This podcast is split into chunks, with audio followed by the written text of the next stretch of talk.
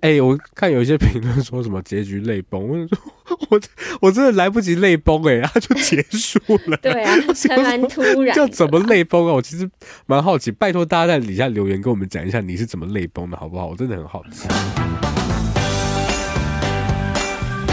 大家好，欢迎来到三嘴三舌九十六尺，我是王优，我是硕翔，我是马德。马德还在耶，喔、可是马德今天只会陪我们。哇，你听他咳成这个样子，嗯、你就他是为了他是故意的，听众为了听众，为了跟听众解释，我马上咳一下。对对对对，哇，真是时候。那怎么为什么在咳呢？发生什么事了？哦，就是哎、欸，其实发现有联系耶，因为上一集上一集刚开始的时候，我包成一团，不舒服，你心寒，然后然后我就说我心很寒，结果后来我过几天我就确诊了，所以。其实是有联系，我们我们三嘴是有在联系的。我们总是有，因为你记得我之前确诊之前录那一集《花样年华》，那也是我确诊前夕。然后那个时候我也是说我身体有点微恙，我不太舒服，都有伏笔啦。对，大家要专心听。对呀，所以我今天我们这个节目上面讲的事情，可能要小心讲，不然会成真。好可怕。对啊，不要乱许愿。所以我觉得。我在想，我那时候哦，好了，那时候应该也中了，只是他可能潜伏，然后我就动到了，虚弱，对，我就变虚弱，他就趁虚而入，嗯，那我就中了，嗯，但是也不错了。但马德现在好多了，有啊，现在好好多了，只是因为就是隔离，所以我就来不及看今天要讨论这部片，所以我今天就没有要加入讨论，我只是来旁听而已。马德现在打声招呼，对，我等下要离开了，大家拜拜。哦，好难过，我们好需要你哦。对啊，我真的好无助。不瞒大家说。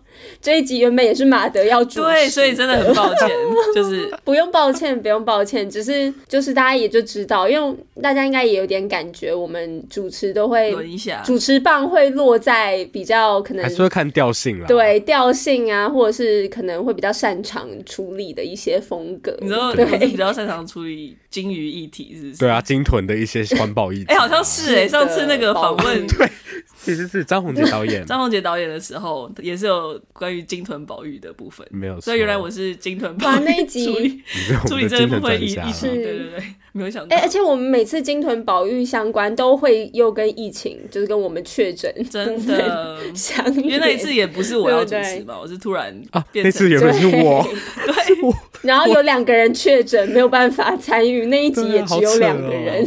马德单枪匹马的，对，跟导演聊天，那很好玩啦。还有还有小编也一起去，嗯，很好听的一集。哎、欸，大家要记得回去听那一集，OK？嗯，好的。好，那我们今天要讲的这一部院线呢，是我的金鱼老爸。在开始之前，我们还是要让马德来聊一下天，所以今天也刚好的，我们又有 Apple Podcast 又有新的留言了，非常的开心，太开心了。希望每个礼拜都有，真的，请乐一下，请大家没留言的可以留一下哟。好，谢谢，如果你不是 Apple 手机的话，你也可以在 First Story 上面留言啊，或是贴文、嗯、IG 贴文、Facebook 贴文，都很欢迎你。好，那我们今天要来念来自我们 Wanna See More 听众的留言，哦、那他是回应我们良善之地，那就把它算是一百一十六集跟一百一十一集。一百一十七集，一百一，有什么困难的啊？我不理解。好，它的标题是“品味好，善于从不同角度探讨作品的优质节目”。哇塞！好会写哦！好，他说：“哎、欸，马德给你念好了，毕、啊、竟你今天要讲的话已经……那我讲完就离开，我讲完就离开。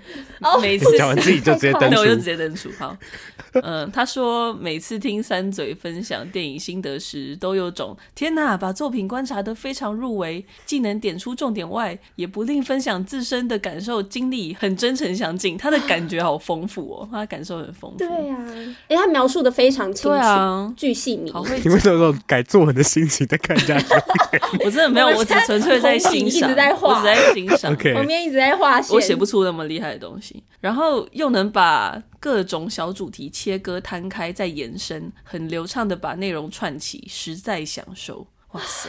好会写，切割、摊开、延伸、串起。好了，不要再 好，那我继续，真的写得很好，而且每次推荐的作品都非常好看，品质保证。像这次的《良善之地》，也是节目上集开始时告诉我们最好先看再听，抱持着相信三嘴的品味前去观看，觉得好在没有错过这么有趣又值得醒思的影集。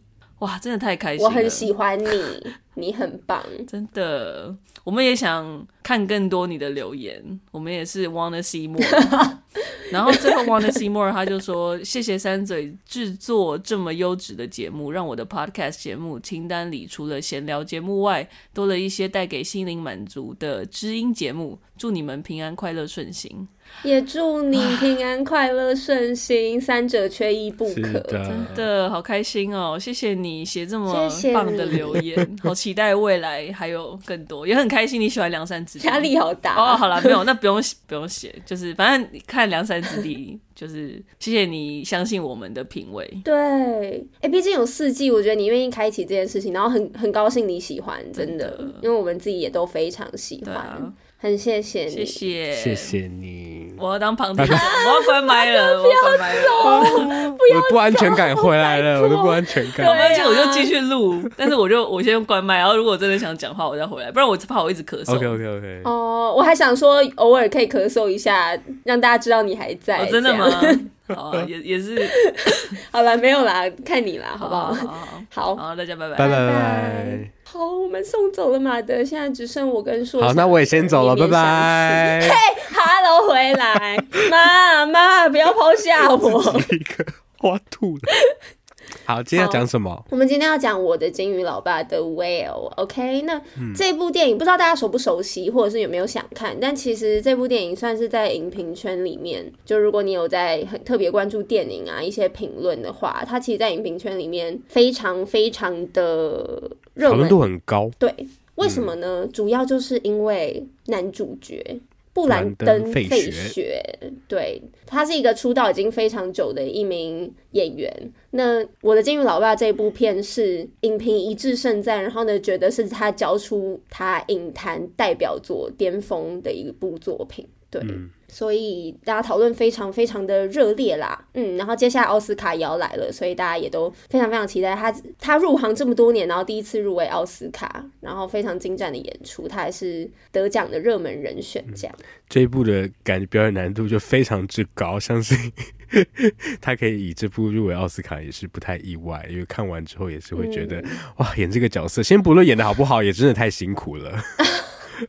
真的，为什么那么辛苦呢？我们来简介一下这一部电影。这部电影就是在讲说一名名叫 Charlie 的一位中年男性，嗯，然后呢，他有点像是中年，在他结婚生子之后出柜兼出轨，然后呢离开了他的家人。那在一段时间之后，大概八年之后，他因为遭逢了一些变故，然后呢患上了暴食症。结果体重高达要两百七十二公斤，对，所以呢，成为一个就是行行动不太方便，然后呢，体积比较大的，要怎么形容？等一下，就是比较胖的一位男性，对，就可以直白一点。那那因为因为他的身体状况也发生了一些变化，然后身体状况不是那么良好，所以呢，他有点像是走到了人生的尾声。对，同时也是尾声。对，他想要修补他跟他的女儿之间的关系，有点像是从这一个点开始出发的。对，整个电影聚焦在他人生尾巴的这一段时间，可能一个礼拜的时间。嗯、那他怎么去修补他跟他女儿之间的感情？然后他怎么生活这个样子？好，那我们就先来初评一下，看我们会给多少分，好不好？马德要给分数吗？没有没有，我开玩笑的。马德傻眼，他更没看，非常的遗憾。期待马德之后如果有去电影院看的话，再请他跟大家额外分享一下他的小感想，好吗？他说好的。那我跟硕翔就先来给分喽。硕翔，你准备好了吗？应该吧。好，我们今天有自信一点，好不好？对，我今天要，今我们今天我们要看我们自己，我们真的要有自信。OK，而且我们要诚实。对。等一下，我想插，我想插话，什么意思？你们之前都不诚实吗？不是不是，诚实是这一部这部片的主题之一。哦，关有关，好像代表听众来突然场外对啊，刚刚还没跟大家说拜拜了。就我很喜欢这个感觉，幽魂吗？好，动不动打开麦克风，那我就三不五时就突然加入，拜拜。OK OK，好，拜拜。啊，你有消失，好特别的一期节目哦。来来来，好，硕翔，你准备好了吗？OK，好，来，三二一八。七点二。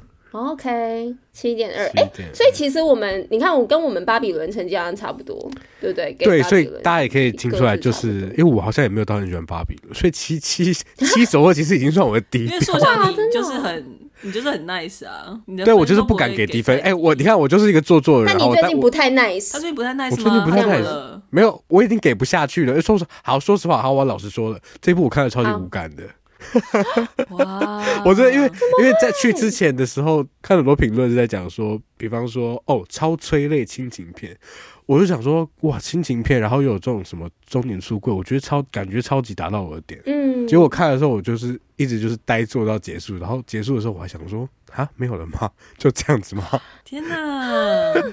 哎、欸，我原本也是预设会超打到你的点，嗯、就是我我自己是这么预设到，所以我就有一点点小失望。哦、说实话，原来如此。对，那我们等一下会有机会聊到。你失望的点吗？还是你必须要在这里先稍微讲一下？待会应该可以聊到。我也想要听听看你的看法，因为我其实有点不太知道为什么我会这么无感，因为我觉得无感到我觉得不太合理耶、欸哦。我是有感的。哦，好，那太棒了，我们可以来交流一下。好，我们交流一下。嗯、那你给八分的理由大致是会多在哪里？嗯、我觉得可能就是因为我蛮有感的，就是 OK。对什么蛮有感？因为我当中哭了蛮多次的。嗯，我觉得不只是可能爸爸跟女儿。修复亲子关系这个部分以外，也很打中我的一点是朋友之间的，嗯嗯。但我我自己也也一直在反省，就是在看整个电影的过程当中，我会反省说，当我觉得很难受，为这个人很难受，然后我觉得好像我是不是以一种他很可怜的感觉在，嗯、就是。但我觉得这个确实就是导演想要挑战观众的。嗯他要铺露一些他很不得见光的部分，然后要挑战你对他的认知。嗯嗯嗯嗯嗯。所以我觉得整个看的过程当中也蛮矛盾，然后我觉得蛮难受的。嗯，确实。整个过程我都觉得非常的难受。它其实不是很长的电影，大概就两个小时吧。差不多，蛮标准的一个片长，真的还蛮不舒服的。现在回想到很多画面，嗯，我就是觉得，嗯，对。然后布兰登·费雪真的是非常非常厉害，我自己我自己觉得哇。就是我很喜欢他那个角色的个性，就是他其实是一个很，我自己觉得是一个很温暖的人，但是他呈现了一个温暖的人在如此如此痛苦的情境当中，就是呈现了一个很很矛盾的，就是你知道他每次说 I'm sorry 的时候，我都会就是，嗯，我懂你意思，但我我会也有点卡在我不知道怎么，嗯、我会有点不确定要怎么认识这个角色比较好。我有真的同情他，嗯、我觉得好像最大的原因就是因为这部片绝大部分的重心是在他身上，但我没有真的同情这个角色。说实话，哦，嗯，为什么？我不知道啊，因为我觉得他他很值得同情吗？我不太确定。Okay, 我我懂你的点，是因为他抛家弃子这一点。对，我觉得我有点对对，因为这个，嗯，我我没有办法真的很同情他，嗯、因为他确实做了错事，嗯、然后。他的反省是什么？其实我不是很确定，哎，就是我我觉得他好像没有，就是其实电影就是他没有想要呈现出他的反省的部分，因为如果其实我觉得也好，因为如果他这就是让他好像就是大彻大悟啊，那好反反而又沦为另外一种。假的假温情，可能就是这部片想要、嗯、想要批判的那种对象，不诚实。对，嗯、所以，但是他就会卡在一个我真的没有同情这个角色，所以我哭不出来，因为我不会因为他跟其他角色纠葛而感受到什么。说实话，就是这样子。好，哦、我那我我，我现在心心这集口头禅要是说实话。哇。嗯，好，那我懂了。哦，嗯、我们很快就找到这个纠结的点了。嗯嗯嗯嗯嗯，好，那我们再继续来深入讨论一下好了。好，我们刚刚讲到啊，其实整部片观影的过程来说，其实还蛮痛苦的，就是蛮难受的。因为我觉得还蛮有趣，可以探讨一点，就是因为我的金鱼老爸这一部电影，其实专注在一个场景，他也是几乎没有离开过他的家，甚至几乎没有离开过那个客厅。对，对，很少可能会进到长廊或者是厕所，其他房。房间一下下，但是大部分都是专注在客厅的场景的。然后他很细腻的捕捉刚刚提到的那位 Charlie，他就是他就是刚刚讲到他有暴食症。那这个暴食症的原因是来自于他失去了他的爱人，嗯、对他的外遇的对象。对，嗯。那电影开始的时候是他好像快要喘不过气来了，嗯、然后呢，他的好友来照顾他的时候，就是也发现了他大概就是差不多了啦。对，差不多了，差不多了。嗯、对，然后呢，他就开始数。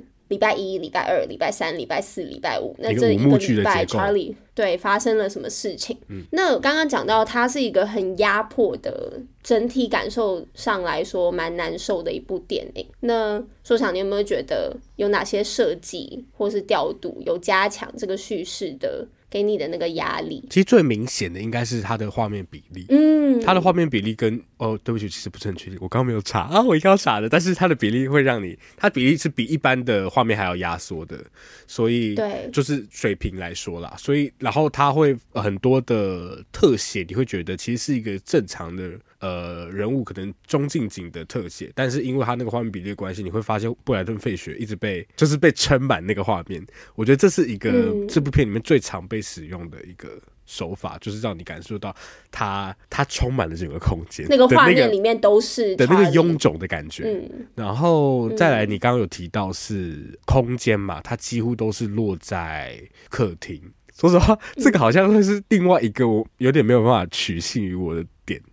就是他，欸，说实话，我我原本对这部片完全没有想法，但是我看到某一段，我有点忘记哪一段的时候，我就我记得有一次好好像是看到女儿出去但又不出去的那个时候，我就已经百分之百确定这部这个一定是改编自剧场作品。我懂。然后后来发现也真的是，我懂，超级，我懂，有这种感觉，有完全有，我就觉得完全就是一定是，而且前面因为看到一直都是那个客厅的时候，我就已经有点在怀疑这件事情，因为想就想到比如说父亲的那种，可是我觉得又跟父亲做相比。的话，他会有有种给我，他好像在拍一个剧场的表演，oh. 但是他用很电影的、很写实的方式在拍，所以有些设计就会让我觉得有点尴尬。譬如说，嗯、这个可能很主观，但我自己的感受来说，因为这部片它开头的时候就是有那个传教士，他叫什么名字？Thomas，不是叫 Thomas 吗？我不知道，我忘记了，对不起。好，我看一下，一个年轻年轻小伙子。是叫 Thomas，对对对，谢谢，call in call in，拜拜，谢谢听众，谢谢马德。Thomas 那个角色他冲进来的时候，因为他一开始意识到布兰登·范雪那个他好像有事情嘛，对不对？结果在一个 seizure 之中。布莱登·费雪他要求 Thomas 帮他念一段类似祷文的东西，因为他好像在经历某种濒临死亡的绝境。然后结果这个念出来是一篇 essay，对不对？就这个设计本身其实蛮超现实，或者说它很象征。你会知道它一定是代表着某一个东西。对我来说，这个设计本身很就是很剧场。然后 对，就是我觉得多多少少，因为剧场它就是它的空间就是。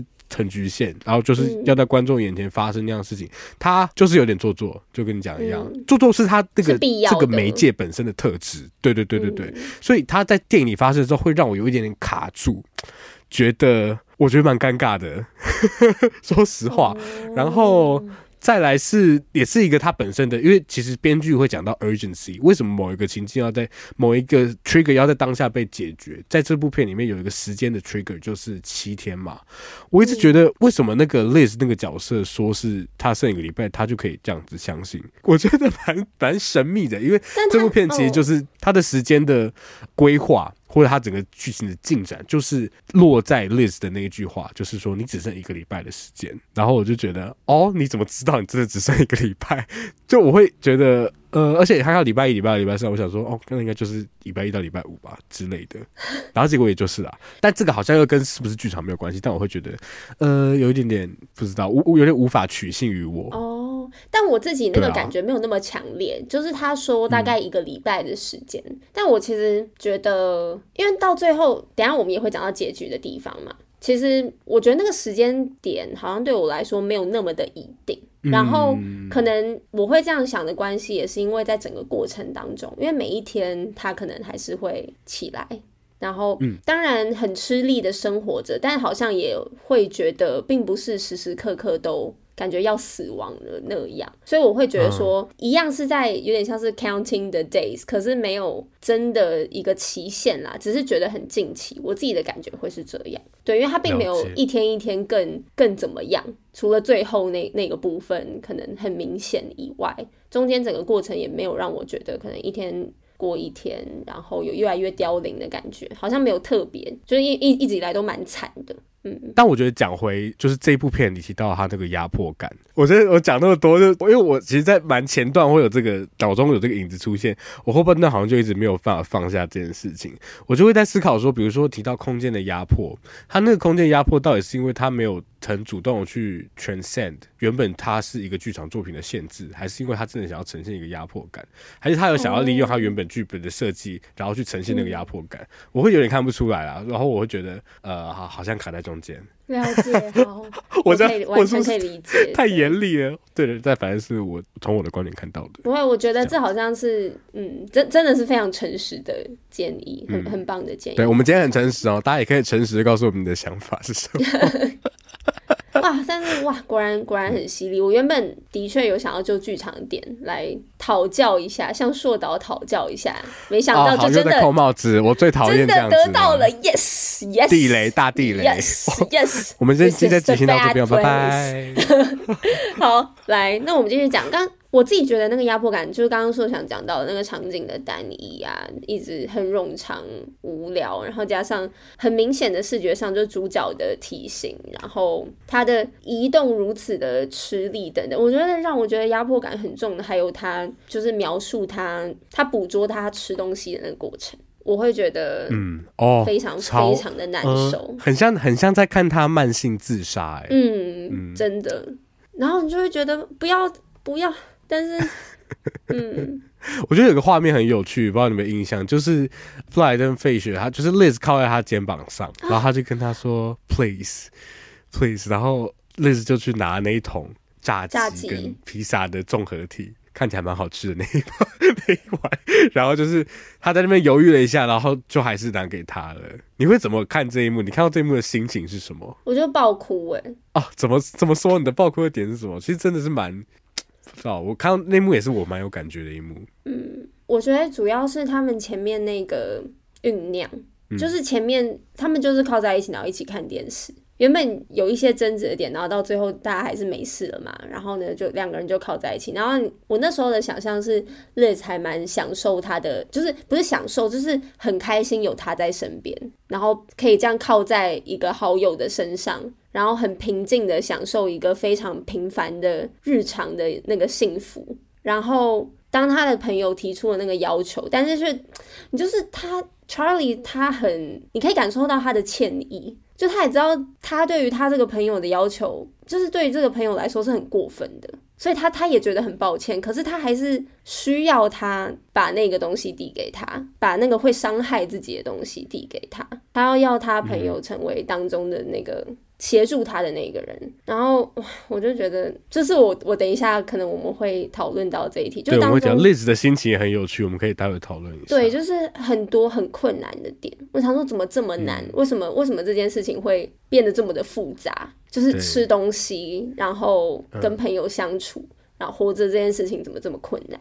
嗯嗯，对啊。然后你因为从他们之间那个，你他根本也不用多说什么，你就知道这件事情已经发生过非常非常多次了。对，嗯，没有错。可能每天每一天都这样。我们待会可以在在那个后面，我们应该会蛮多讨论的。嗯嗯嗯。嗯，那我们接下来继续来讲。我们刚刚讲到说，我们会讲到结局这个地方，因为我觉得结局的处理还蛮有意思的。因为刚刚讲前面其实都是在描述 Charlie 的生活，嗯、然后是走一个蛮写实的路线，但是在结尾却有一种有点惊喜、非常超现实的诠释。就是到最后，Charlie 他就是终于很很努力的站起来，然后呢，想要不透过轮椅，不透过拐杖，然后呢，走向站在门口的女儿。对，然后他一步一步非常非常吃力的，然后用尽力气的往前走去。但到最后，突然他的脚就这样浮起来，然后往上一看，就是白茫茫的光，然后呢，全片结束在一道强光当中。对，然后在那之前有穿插了一些他回忆当中，比如说八年前他跟他女儿在海滩上的场景。哇，结局真的哇！我觉得来的时候，我觉得来的很突然，因为我看到结局的时候，嗯、我真的吓歪耶！我不知道不知道怎么形容，因为猝不及防，就跟你讲，对，跟你讲的一样，前前面都极度的写实，然后只有在结局这边有一个 final touch，它就是画龙点睛的部分，它给了一个极度。极度象征性的结尾啊。但我觉得可以怎么放回这整部片去看呢？呃，当然有一个很大的话题是我们待会要讨论到的诚实这件事情。但其实再再退一步来看，这部片它还有呃另外一个角色很重要，就是 Thomas。Thomas 他是一个。也不能说假扮，他是一个前传教士，但他来到这部片的场景的时候，他已经不是传教士，他其实因为犯下一些一些过错，他曾经偷了教会的钱，但是他希望他还是可以传教士的身份，然后真的去让一个人 convert，让或者让那个人得到某种改善，来借此说服他自己，他好像不是一个 sinful 的人。这个角色的心理大致上是这样，但即便是他在还没被揭穿是不是真的传教士之前，片中大部分的人其实都并不 religious，大家都觉得你。孩子，你真的相信末日将近吗？或者不见得是宗教，可能大家大家至少是蛮鄙视那个传教的那我们叫那一套说辞。嗯，就是末日将近，但是 Thomas 他就一直反复说他是真的相信啊，然后他觉得就是哎，耶稣降世之后就会带来，你知道他重生之后就会带来一个更好的世界，没有贫穷，没有就是人人平等，blah blah blah blah blah blah blah。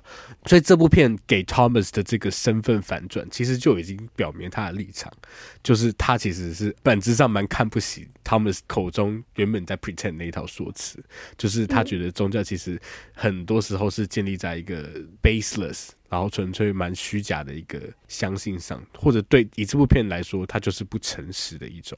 所以你看，最后最后他走向呃那个。结尾的时候，他是怎么走向的？他其实是有点像是个宝宝，就是宝宝在学走路的感觉。然后，因为他的身躯在当下有点太过臃肿，所以好像重新站起来，第一次不用那个 walker，然后又走向他的女儿。那个女儿就像是他的不知道他的父母的感觉。然后他在走中间念的是他在八年级的时候英文课上写的那篇 essay。那篇 essay 为什么会在这部片里面扮演一个重要角色？因为那篇 essay 是这部片里面唯一诚实的语言。所以这部片主角最后是怎么升天的？是听着那样子诚实的语言，而且他感受到某种升华而升天的。然后再来看为什么会有那样的场景，其实是因为呃，应该在或许是基督教某种传统里面，人在死前如果可以有一个比如说牧师这样的角色，然后可以帮他祷告，就是他会心理上，一个是心理上比较安心，或者是以宗教论述来说，他可能就是被神带走。嗯，这样对不对？可是女儿的这一篇 essay 完完全全取代那个角色，所以这其实这个结局是这部片整体对于信仰的某一种立场吧？哇，对耶，我没有想到，对，的确他就是走向了对他来说他心灵所需要的那一那一篇祷文，对，然后对他的祷文结束在他的平静里，对，哇，原来是这样，对，嗯，我真的那时候也是吓傻，然后非常的突然。就结束了，嗯、非常戏剧化的。对，戏剧化这个确实是戏剧化嗯。嗯，对我来说有一点太太夸张，太太戏剧化啦。对，嗯、可能是因为整部片调性的关系，然后到最后做这样的转折，会让我觉得蛮突然的。然后加上我本来就是一个比较喜欢偏写实路线的人，所以嗯，如果要用戏剧化这么如此戏剧化的结局的话，我可能很难被说服。对，但我还是有感受到那个结尾，他们两个人怎么讲对话的那个张力跟动人的地方，我觉得我还是有被感动，只是到最后是吓到比较多。哎、欸，我看有一些评论说什么结局泪崩，我说我我真的来不及泪崩哎，然后就结束了。对啊，还蛮突然。就怎么泪崩啊？我其实蛮好奇，拜托大家在底下留言跟我们讲一下你是怎么泪崩的好不好？我真的很好奇。告诉你怎么泪崩。对啊。那我们回到诚实这一点。好。因为男主角他本身他的工作呢，还我我蛮喜欢他的开头，他的开头非常的有趣，然后又很搭着实事的感觉，因为开头就是你就看到一群人在上，有点像是 Zoom 的那种线上课程，然后大家都把镜头打开哦。但是就中间那个教授，这个太不写实了，怎么可能？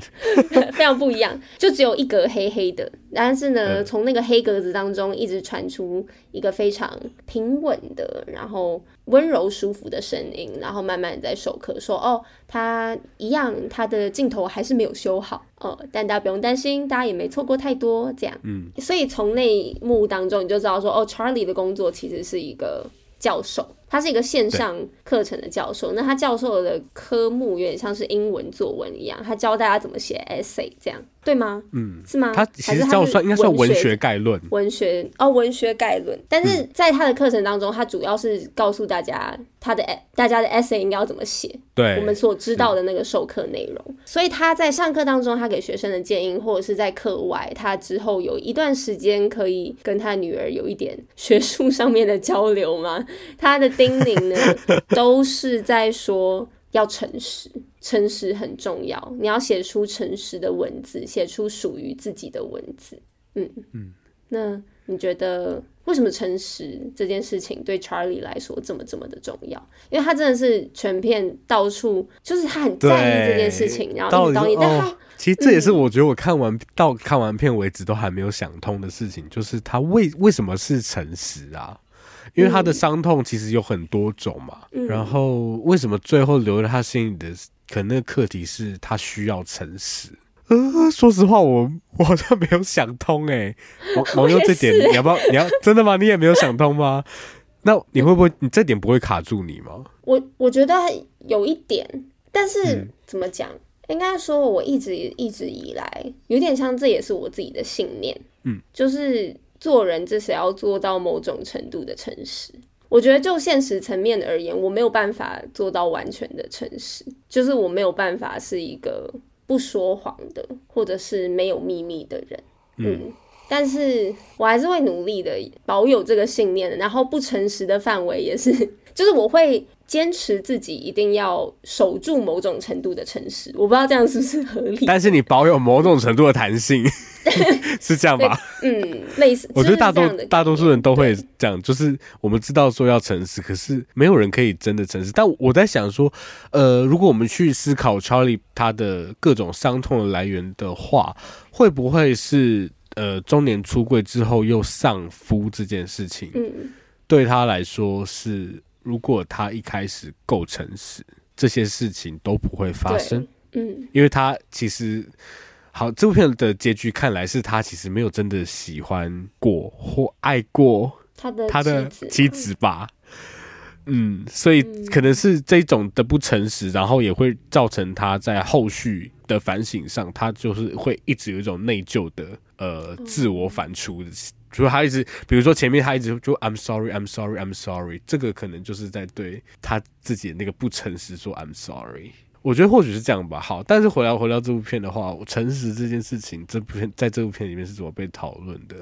其实我觉得还还还是蛮有趣的啊。但我有我我觉得还是会想要跟他原本的做原作来做一点点的比较，因为我其实简单的查一下他的，就是他搬上戏院的呈现，然后我看到一个制作，我觉得。诶、欸，他的做法蛮有趣，因为这部片就是一个超级大、超级大胖子，我我我我就是 最直白语，没关系，请说，对不对？然后主角就是超级大胖子，那在剧场上怎么呈现？我看到呃一个制作，他就是他有点把一个人固定在那个地方的感觉，就像有那叫什么？哦贝克特有一个作品是从头到尾是有一个有一个女人，她的她的身体就是被卡在一个沙坑里面的感觉。她那个那个男人，他就是被卡在一个，你看得出来很像是你在综艺节目玩那个胖胖装，相扑相扑装会相扑的那种充气，然后就超级就是从你看得出来还是充气，就是一个很廉价的人工感。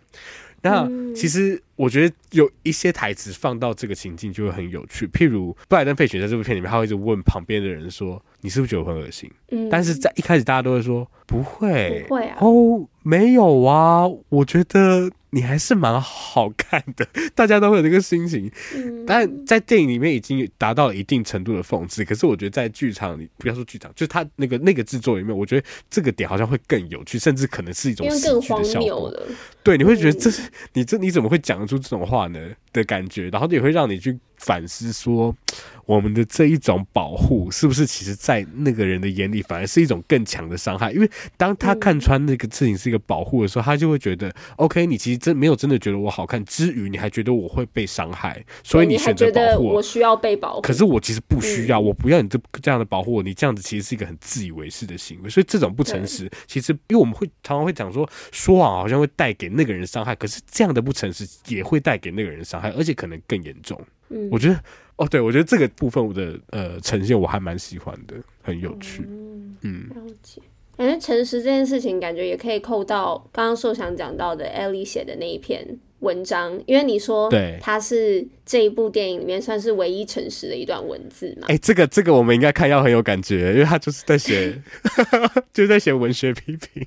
对，来没错。来，你说说你的想法。我要讲的是，因为，嗯，我觉得某种程度上，Charlie 他很想要回到他可以待在 Ellie 身边的时候。嗯嗯，就是那个诚实，可能也是。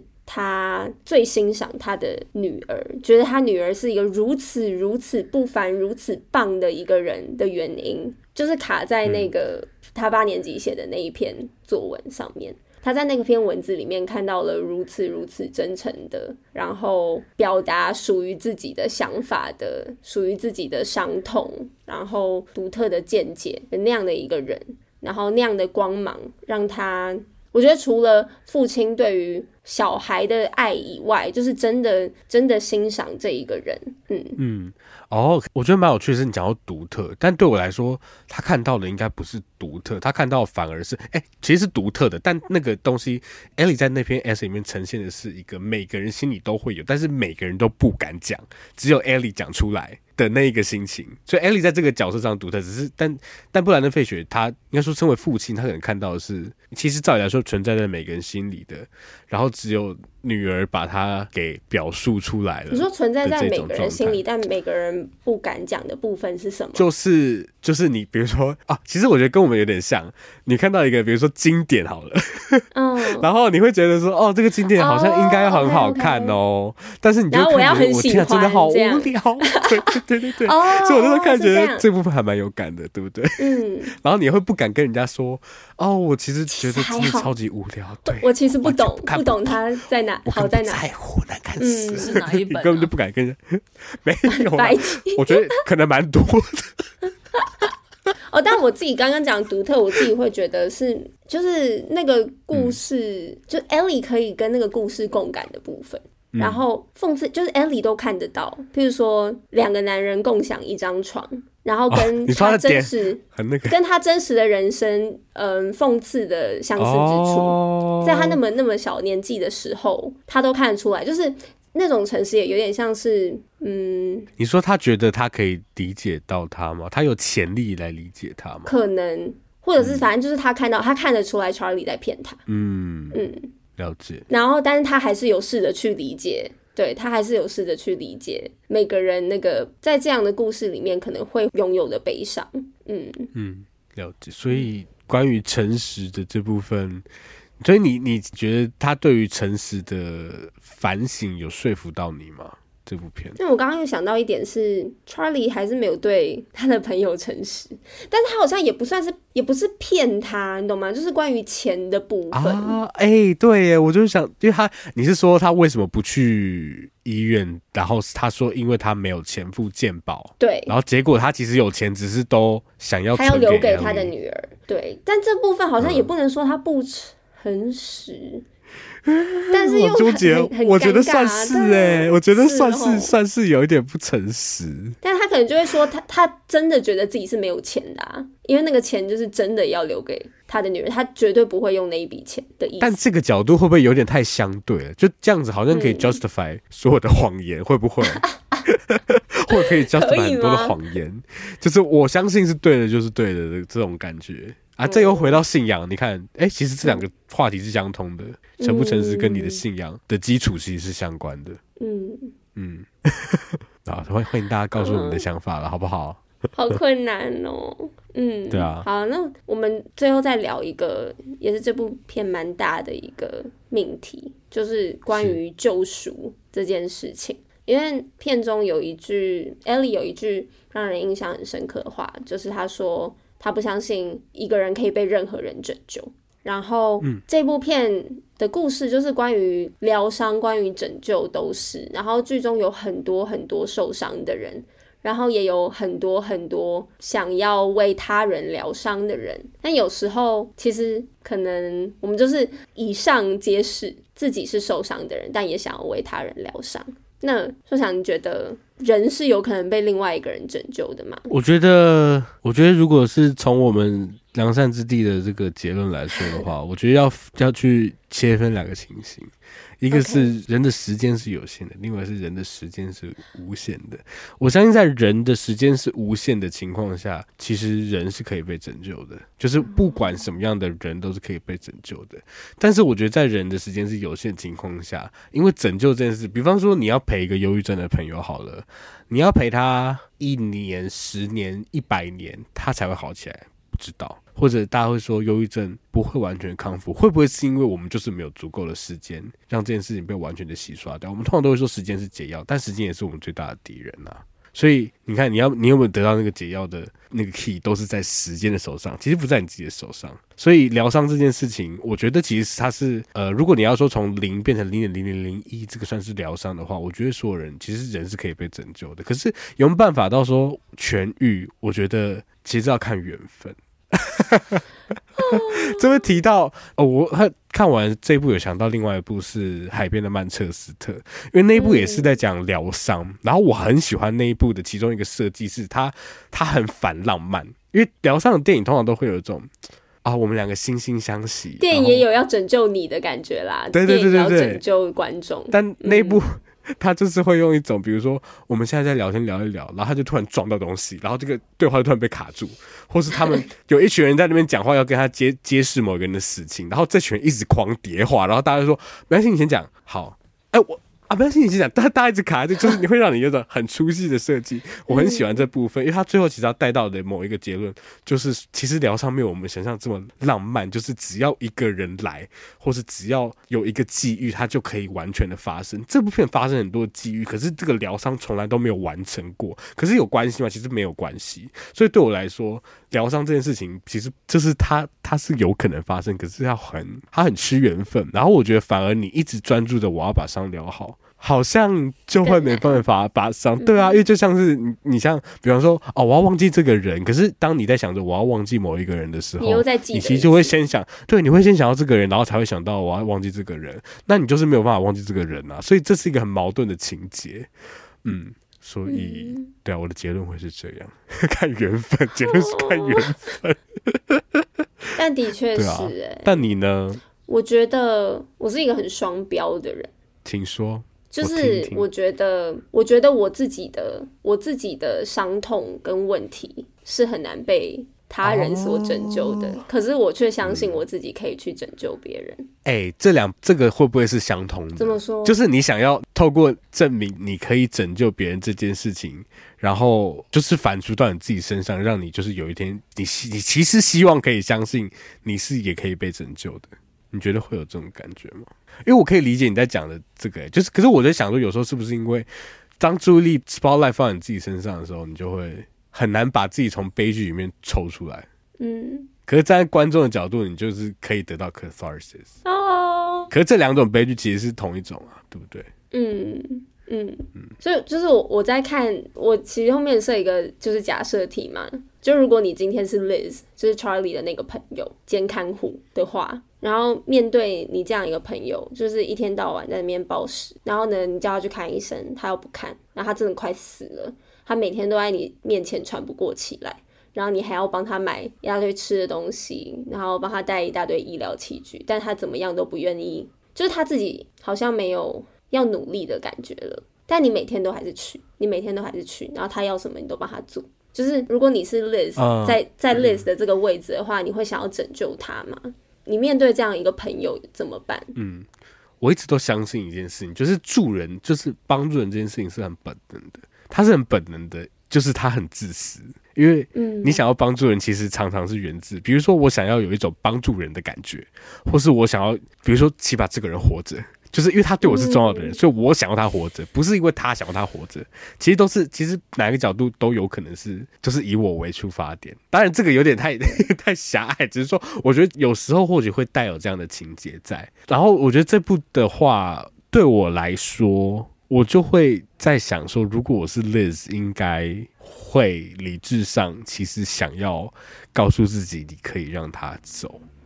我不知道你有没有那种感觉，是你看到一个人，你会觉得这个人活够了，你然后你在当下你会想到说，哦，我想要帮他的之前，你会先觉得，我觉得好像他怎么说呢？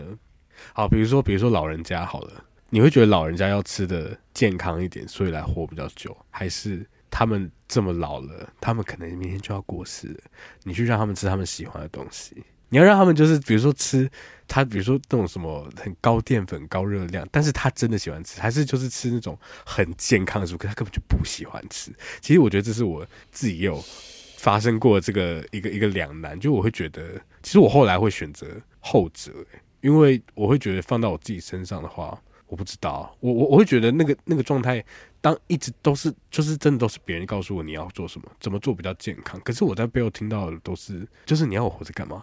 就是我自己都不一定知道活着十年好了，你要我干嘛？但你要你只要活着，是因为你自己要活着吧？嗯，所以这就这，我觉得这个就是那个片中其实也有涉及到的那个不诚实，嗯，然后这个不诚实其实对那个当事人来说也很痛苦，嗯，因为。他其实布莱登·费雪，他呃，刚节目一开始就有提到，我我我会没有办法真的统计他的原因，是因为我没有我不我不觉得他是一个想要活下去的人，所以我会我会一直觉得就放他走就好了啊，我我 我好像没有我我我不我不会纠结着要让他活下来，说实话，嗯嗯，但我觉得可能我的点是因为我的另一个问题就是，如果你今天是 Charlie 的话，你跟 Charlie 在同一个处境，你会不会想要你的？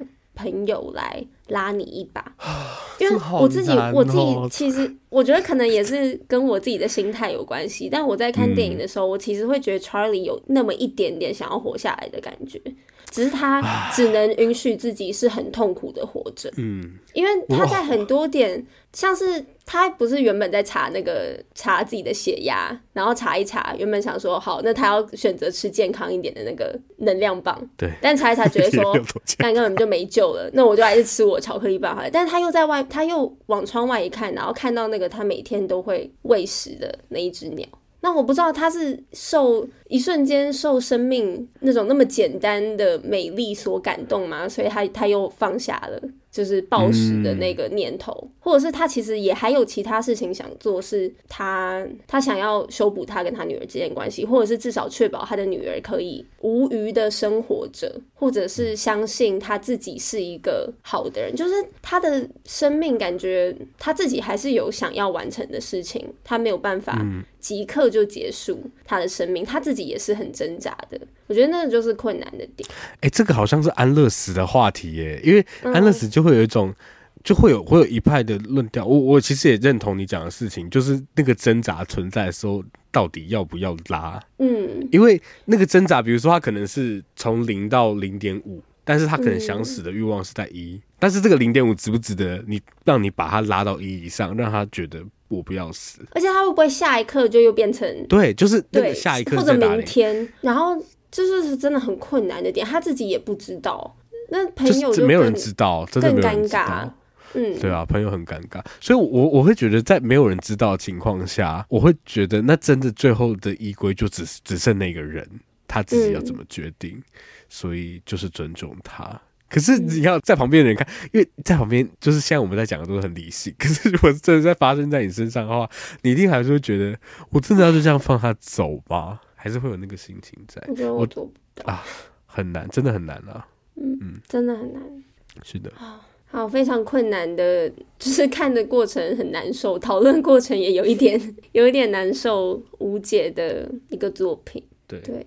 但今天还是有一些非常非常讨非常有趣且深入的讨论，感谢硕翔与我作伴，还有马德无声的作伴，好好听哦，好听好听。哎、欸，回来了，好，欢迎你，欢迎你，又走了，哇！没关系，我们也差不多要说拜拜了。哇，来去都非常快速，那谢谢大家今天参与我们的讨论，是你也可以跟我们分享一下你对于可能这部片，或者是我们最后讲到的那一些议题。